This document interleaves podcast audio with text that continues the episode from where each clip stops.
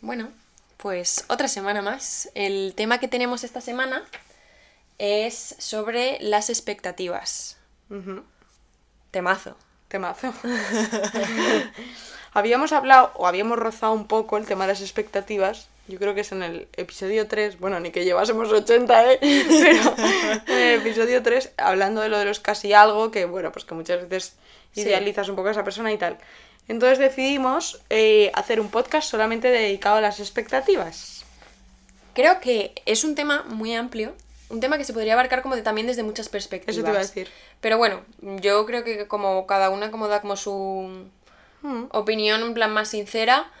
Y cada eh, una lo hila con una sí, cosa diferente. justo. Creo que también, eh, creo que yo este tema a lo mejor lo escucharía desde un ámbito, tú lo escucharías desde otro y la persona que nos está escuchando a lo mejor lo está eh, relacionando con otras cosas. Eso es. pero como es tan ambiguo y tan abierto, creo que es como muy guay, ¿no? En plan, podemos decir muchas cosas. Bueno, yo empezaría definiendo un poco lo que es eh, expectativa. Para mí es como eso, como proyectar eh, en base a lo que a mí eh, me parece, como yo recibo el mundo, lo que, lo que deseo que suceda. En plan, proyecto un futuro posible. Deseable, además, en plan, lo que yo quiero. El problema, que si es muy irreal, puede llevarte a una frustración y a una decepción. mm, Vas de camino a la hostia.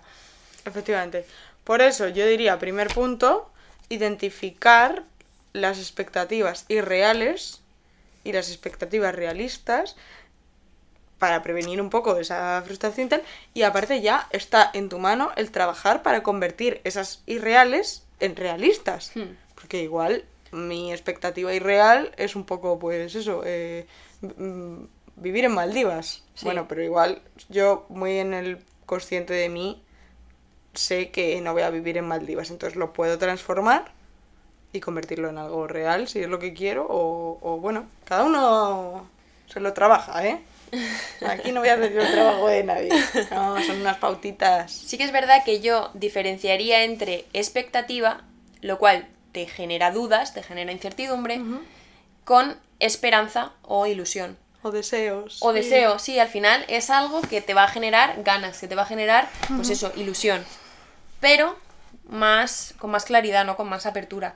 Yo creo que una expectativa más bien es como si fuera como una imagen que tú has creado Sí. sobre algo que sabes que seguramente vaya a pasar. Sí, que, que- que existe posibilidad. Eso Pero es. claro, para cualquier persona eh, puede existir probabilidad, dependiendo de si tú eres una persona más positiva, tal, vas a pensar que existe mucha probabilidad de que te pasen cosas buenas, pero si eres una persona más pesimista, vas a pensar que hay- existe muchísima probabilidad de que te pasen cosas malas. Y tú ya vives con esa ansiedad de, de- de que te pase, eh, pues yo qué sé, cualquier cosa mala, eh, con toda la probabilidad de que una persona más optimista pensaría, no, no existe probabilidad. Eso ¿Sabes? es. Es muy diferente. Sí que es verdad que creo que lo más saludable sería vivir con la, la expectativa de que todo es un aprendizaje y que pueden pasarte cosas más positivas, menos positivas, pero todas te van a dar como una enseñanza. Vale. Yo traigo lo que las expectativas.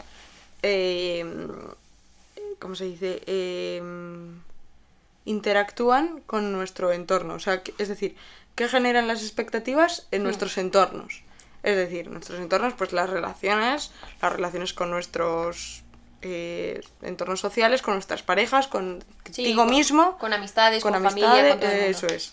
Entonces, en pareja el tema de las expectativas yo creo Eh, que es un sí. foco de conflicto muy común, muy común, eh, muy cotidiano. eh, hombre, tampoco suelen llegar, yo creo que a generar conflictos muy eso, pero sí que puede ser algo que termina desgastando porque es muy cotidiano Sí, son roces muy, muy comunes. muy comunes. Y antes hablábamos un ejemplo nosotras, que es como, yo creo que a todo el mundo que esté en pareja o lo haya estado, o incluso con amigos te puede haber pasado, Sí. eh, pero creo que es más dado en la pareja. Eh, lo típico de, bueno, pues vas a salir a cenar, ¿qué te apetece cenar? No sé, a mí me da igual. Te dicen, ah, bueno, pues, pues venga, pues una pizza. Y tú por dentro piensas, mierda. O sea, no quería pizza. Entonces, Pero te toca pechugar. Ah, no, claro, te toca pechugar porque has dicho que te da igual. Entonces, vas a cenar pizza, te la comes a disgusto porque no es lo que te apetecía, y luego, pues, pasan cosas mágicas como malos gestos, malas caras, algún comentario desafortunado y tal, que la otra persona se queda en plan, pero sí, pero si me has dicho que te da igual. Entonces, Claro. como- o sea, pero el dar por hecho. Sí. Creo que el gran error de en este tipo de situaciones Dar por hecho. es dar por hecho. Y, y está claro que se soluciona teniendo una comunicación más ef- Fluida. más fluida, más eficaz, más concisa, Sincera. más sincera también. Porque yo entiendo que hay momentos en los que dices, mira, la verdad que no me apetece pensar, es lo más fácil, lo que tú quieras. Pero eh, sí que sabías que no te apetecía pizza. Eso es. Entonces, pues bueno, eh, creo que O también... hay que cuando ser- tu pareja te hubiese dicho, pues pizza, y tú le dicho, ay no, justo pizza no me apetecía, Eso ¿sabes? es, eso O es. yo qué sé. Totalmente, totalmente. Ser más natural porque no se puede estar jugando a las adivinanzas Sí. permanentemente y desgasta mucho porque luego llega un momento en el que cada cosa que haces condicion está condicionada por eh, lo estaré haciendo bien, estaré haciendo lo que esa persona quiere, estaré agradando a esa persona. eh, Estaré cumpliendo su expectativa. Eso es, estar cumpliendo su expectativa. Entonces no puedes jugar a las adivinanzas. Es decir, yo no tengo una bola de cristal para saber si a ti justo pizza te iba a apetecer o no. Entonces, comunicación, claridad y sinceridad en la pareja, en las amistades y en todo el mundo. Sí, yo creo que sí. Yo creo que sobre todo el- el- la comunicación puede solucionar eso. Porque ya te digo que dar- si no luego le vas a dar muchas vueltas y, y sobre todo creo que también el, el sobrepensar también muchas de esas cosas no, no lleva a, ningún bu- a, un- a un buen puerto, vaya. No Porque- vas a sentir incluso como que decepcionas a la otra persona. Sí. Eh, bueno, no sé, creo que al final es, eso es algo muy cotidiano, pero es algo que desgasta mucho, yo creo. Y, mm, y lo, lo ligo también con lo que hablábamos el otro día, mm, no esto de pareja, sino el concepto de, de las expectativas. Lo ligo con lo que hablábamos también el otro día de lo de la tendencia a idealizar, a, a crearte... mm, A montarte una peli. a montarte una película de la leche. Y claro, mm, Sí. A ver, al final, eh, si, si el, el silencio también forma parte de la comunicación y si eh, incluso, por ejemplo, en una eh, conversación eh, te está, no te están dando esa información que tú necesitas, la vas a rellenar con lo que se te cruza por la cabeza, con lo que tú crees, con lo que su comunicación no verbal, que es muy importante la comunicación no verbal, eh, te dice que quiere, porque a lo mejor te dice, no, es que me da igual lo que cenar, no lo que tú quieras. Y dice él, ah, pues vamos a cenar pizza, él o ella, vamos a cenar pizza. Y tú ya pones una cara como de, "Mm, bueno, no me apetece mucho, pero sin decirlo, también es importante, joder. es. A veces lo rellenas incluso con lo que tú, conociendo a esa persona, crees que diría. Sí, sí, totalmente, en plan, el- la adivinación. Sí, la adivinación total. Entonces, Totalmente. tú ya tiendes a pensar, a mí me apetece cenar pizza, pero seguro que a ella no le va a apetecer cenar pizza porque no sé cuándo, no sé qué, porque la última vez que fuimos no le gustó. todo Y a lo mejor yo por dentro estoy pensando, tú, Sí. me comería una pizza ahora mismo, ¿qué tal? Entonces, Sobrepensar. sobrepensamos, pensamos por el otro, eh, y a veces rellenas ese silencio, esa falta de información con lo que tú crees que el otro diría. Y no hay nada como preguntar. Pues sí, totalmente. O, o- o ser sincero y decir, oye, no me apetece pizza. Sí que es verdad que pienso que las- eh, con el tema de las expectativas hay eh, mucha mm, cuestión con el hecho de mm, sobrepensar, eh, eh, plantearte como un abanico de 15.000 posibilidades. eh, por ejemplo, para tomar una decisión y le pones una expectativa de. Bueno, le pones 15 expectativas, en plan, puede pasar esto, esto, esto y esto. Entonces, te inhabilita para decidir porque existen 100%. tantas posibilidades que no puedes tomar una decisión. Entonces, también me gustaría dar ese consejo de si te pasa esto, en plan, si mm, tienes un problema como por, con poner expectativas, no sobrepienses eh, el hecho de a dónde te va a llevar ese tren. Si estás en una estación y pasa un tren, no te lo pienses mucho y súbete. Y ya verás si a donde te lleva es eh, a la siguiente estación y ya te quieres bajar o quieres seguir, en plan, eh, la vida también como que fluye, ¿no? En plan, como creo como que el pararte a pensar en expectativas es como contrario a fluir. Mm. Hay gente que va a un plan o no va a un plan por las expectativas que tenga en ese plan. Sí. Y es como, jo, qué rabia, porque igual te lo hubieras pasado genial. O igual un plan que, bueno, no sé, al final eh, sí que, bueno, un poco lo que dices, de montate en el tren y ya, si te gusta repites y si no, lo estoy hilando ahora, me estoy acordando de cuando hablamos de lo del FOMO, el, el miedo a perderte, no sé cuándo tal, eso es una pedazo de expectativa. Porque tú te estás montando la expectativa de fue un fiestón. De Project X, que va a ser una cual. fiesta, que va a ser la leche, y luego. Y resulta que, bueno, que pues se tomaron un par de cañas y se fueron a casa. Sí. Sí. Pues era tu expectativa. Entonces, claro, como que es tan irreal eh, que no, no sé, no es fluir. Es no fluir. Entonces, bueno, yo creo que sí que lo definiría como expectativa es como, para mí, eh, una esperanza, que es algo que yo espero que pase, pero se le suman dos componentes que creo que son como muy importantes, ¿no? El primero es, eh, no tomo ninguna acción para llegar a ese objetivo, ¿sabes? En plan, no digo no me apetece pizza, o no digo me apetece sushi, ¿sabes? En plan, no tomas eh, ninguna acción, o, por ejemplo, eh, no buscas tú un restaurante, te dejas en plan eh, que te aconsejen y ya. Y sumado al segundo componente, que ya lo hilo, es no expresas lo que tú quieres y lo que tú esperas. ¿Sabes? Yo esperaba de ti que, ¿sabes? Joder, pues es que si esperabas, podías habérmelo dicho. Entonces, claro, eso para mí es una expectativa. En plan, algo que deseas, pero que ni tomas acción, ni, ni expresas verbalmente lo que esperas. Entonces se queda en el limbo. Acabo de buscar en internet cuál es el significado de expectativa y a mi juicio está incompleto. Porque pone esperanza o posibilidad de conseguir una cosa. Se queda corto. ¿Verdad? Sí. Y he seguido buscando y pone posibilidad razonable de que algo suceda. Porque eso es una posibilidad. Entonces. ¿y razonable para quién? O sea, Y luego otro pone expectativa es algo que una persona considera que puede ocurrir. Es la, es la que más Vale. me parece que se acerca. ¿vale?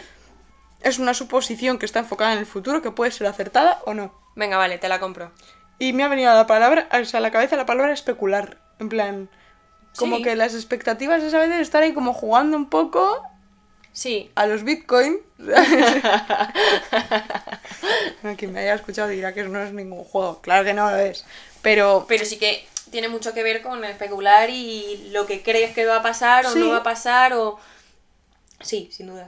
hablando de en plan con qué lo ligaríamos cada una, a mí, en plan, automáticamente se me ha ido como a ligarlo con las expectativas que tienes sobre ti mismo y, la, y cómo te exiges a ti mismo, en Sí. plan la autoexigencia. Entonces, eh, primero empiezo diciendo que te hables bonito, como lo que decíamos el otro día. Cuida tu diálogo. Sea amable contigo mismo, eso es. Y luego, creo que una muy buena gestión de la frustración y del fracaso ayuda mucho. Sí. También está basado en tus vivencias, en tu experiencia y en tu, bueno, pues en tu trayectoria al final. o sea, El- sí, en, en la tolerancia que hayas adquirido o, o- o no.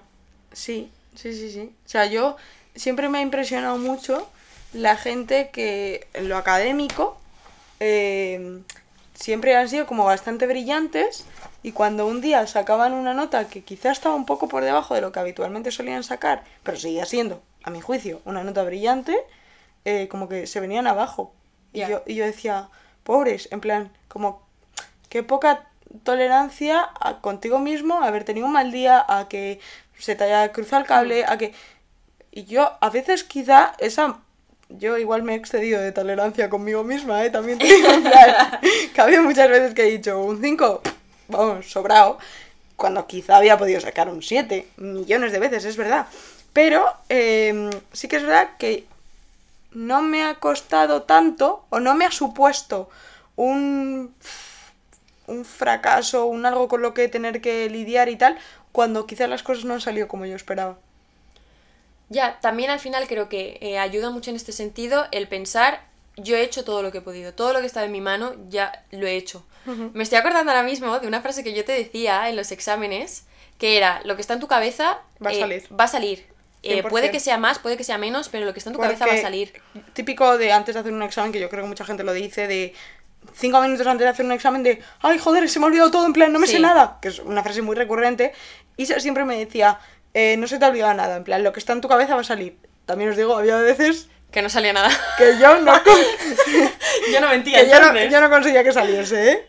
Em, pero eh, sí que es verdad que, que- que, bueno, eso, al final el, el repetirte a ti mismo muchas veces el, el- la frase esta o el mantra de si no sale bien que no sea porque tú no has puesto todo lo que está en, tus manos, he hecho todo lo que he podido hacer. Eso es. Eso es. A mí eso yo la verdad que es lo que tengo bastante tolerancia en ese sentido a la frustración porque creo que mi pensamiento súper normalizado es ese en plan, a ver, todo lo que estaba de mi mano ya lo he hecho.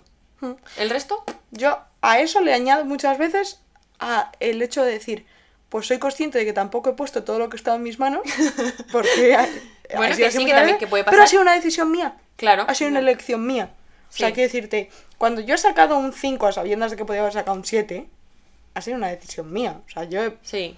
Priorizaste salir de fiesta a... O yo qué sé, o o, tocarte tocarme el a la, a la Bartola y... Sí, vale. Sí, también es verdad. Entonces es como, vale, joder, ahora me sienta mal ver en el examen un 5, pero... Ser consecuente.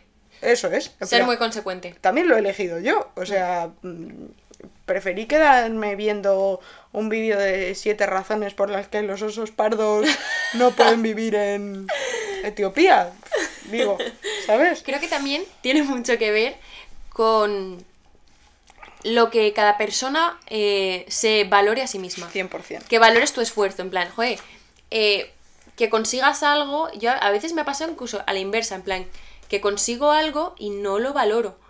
O sea, no valoro como, tío, no me ha costado tampoco mucho esfuerzo porque es algo que me sale natural Eso es, y no, no lo he valorado y digo como, bueno, vale, está conseguido, pero mi expectativa pues tampoco era, ¿sabes? Entonces como que no valoro como que sí que he hecho esfuerzo, que no me ha costado tanto como algo, por ejemplo, eh, algo relativo como más a, a mi, a mi formación se me va a dar mejor que, por ejemplo, eh, el examen de matemáticas eh, final de la carrera. Pues eh, eso me costó mm, bastante más porque no era como tampoco mi, mi, mi campo ¿Con qué te pasa que sientes que no te cuesta hacer un esfuerzo? En plan, ¿con qué cosas? con aconsejar. Con la inteligencia emocional, con, o sea, con mi curso, por ejemplo, con el... ¿Tú qué cosas más diferentes? En plan, vale, Sí. sí, sí. Sigue, sigue, sigue. Eh, con mi curso creo que, eh, vale, o sea, mi- el ejemplo que estaba contando es mi ejemplo de acabo de terminar mi curso, ha salido todo muy bien, pero no sentía la ilusión. No llegué a sentir esa ilusión, que luego sí que llegué a sentirla, pero desde un equilibrio, desde el equilibrio de decir, vale, no me voy a emocionar de, wow, qué ilusión, porque mi expectativa era, esto es lo mío. Y yo eh, valoro mi esfuerzo, ahora más, porque hice como este ejercicio de introspección, de que eh, me sale natural y el esfuerzo también lo he hecho, pero no es un esfuerzo, no es necesario sudar la gota gorda para que la expectativa se cumpla y, ¿sabes? Otras personas en tu situación sudarían la gota gorda. Claro, igual que otras personas en mi situación con mi examen final de matemáticas, eh, Se lo hicieron... se lo hicieron, sí, se lo sacaron. Que Somos muy políticamente correctas con palabrotas, ¿eh? Lo peor es que nos miramos y las dos sabemos lo que, lo que nos hubiera salido a decir si no estuviéramos grabando, pero bueno. Que en verdad se puede decir, pero... No, prefiero que no. Prefiero que no porque queda que un no. poco feo, pero bueno, en cualquier caso, pues yo estaba pensando con qué cosas a mí no me cuesta hacer el esfuerzo y me ha venido a la mente hablar en inglés.